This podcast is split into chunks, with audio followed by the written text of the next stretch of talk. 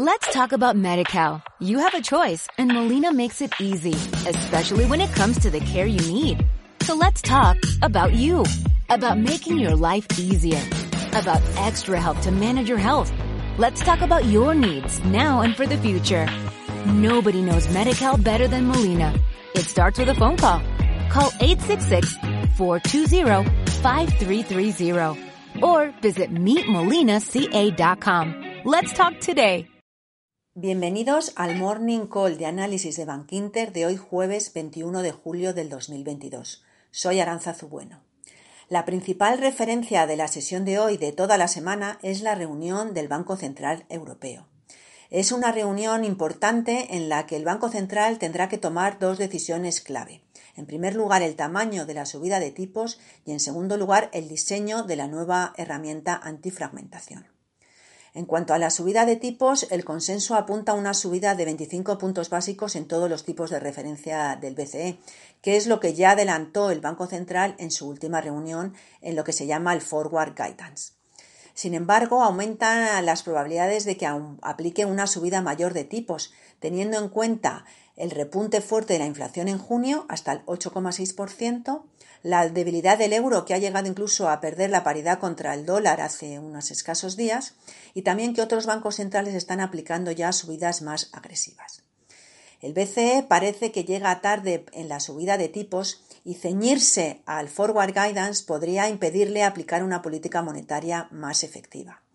El Banco Central tiene que llegar a un equilibrio entre ser predecible, pero a la vez ser flexible y poder aplicar una política diferente si las condiciones cambian, como es el caso actual. Así que veremos cuál es el tamaño de la subida de tipos que aplica finalmente. Y el segundo tema que tiene que decidir es el diseño de esta nueva herramienta antifragmentación.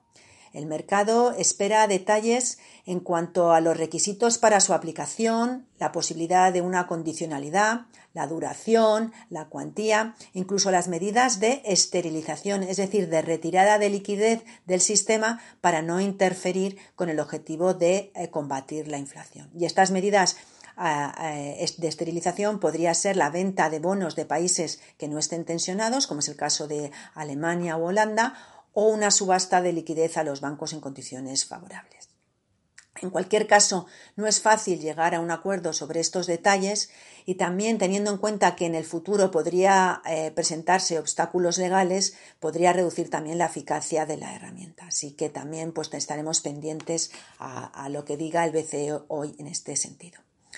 Y el otro foco de atención importante hoy es el Nord Stream, y es que eh, hoy termina el plazo de 10 días de cierre programado por labores de mantenimiento. Parece ser que sí se va a reanudar después de este cierre programado de 10 días y a un nivel de capacidad similar al previo al cierre, es decir, al 40%. Así que esto son buenas noticias, aunque sea de una manera temporal, ya que Rusia va a seguir presionando a Europa con el tema del gas en las próximas semanas. Y en el frente corporativo, pues la sesión de la temporada de resultados pues va ganando tracción. Hoy publican más de 30 empresas del S&P y más de 35 empresas del Stock 600, pues entre ellas compañías como ATT, Intuitive Surgical, American Airlines, SAP, eh, y, Roche. Así que veremos qué es lo que pasa con los resultados. Hasta ahora no han servido de catalizador, ya que el avance en beneficio por acción es muy modesto, alrededor del 4% para el S&P en término medio, y además las guías que están dando las compañías pues no son muy alentadoras. Y en cuanto a la sesión de hoy, pues creemos que el tono al final va a depender del desenlace del BCE y del Nord Stream. El BCE podría sorprender en términos de, tipos o en términos de la herramienta antifragmentación. El Nord Stream parece que se reabre con un nivel del 40% de su capacidad, lo cual pues elimina, aunque sea temporalmente, la preocupación por la crisis energética en Europa.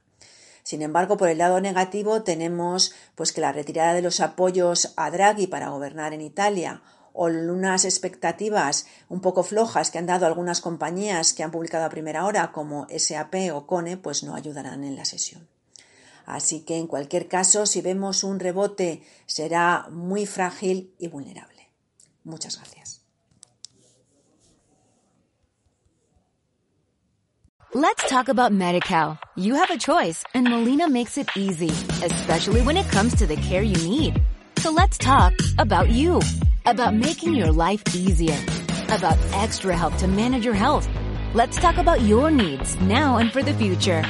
Nobody knows Medi-Cal better than Molina. It starts with a phone call. Call 866-420-5330 or visit meetmolinaca.com. Let's talk today.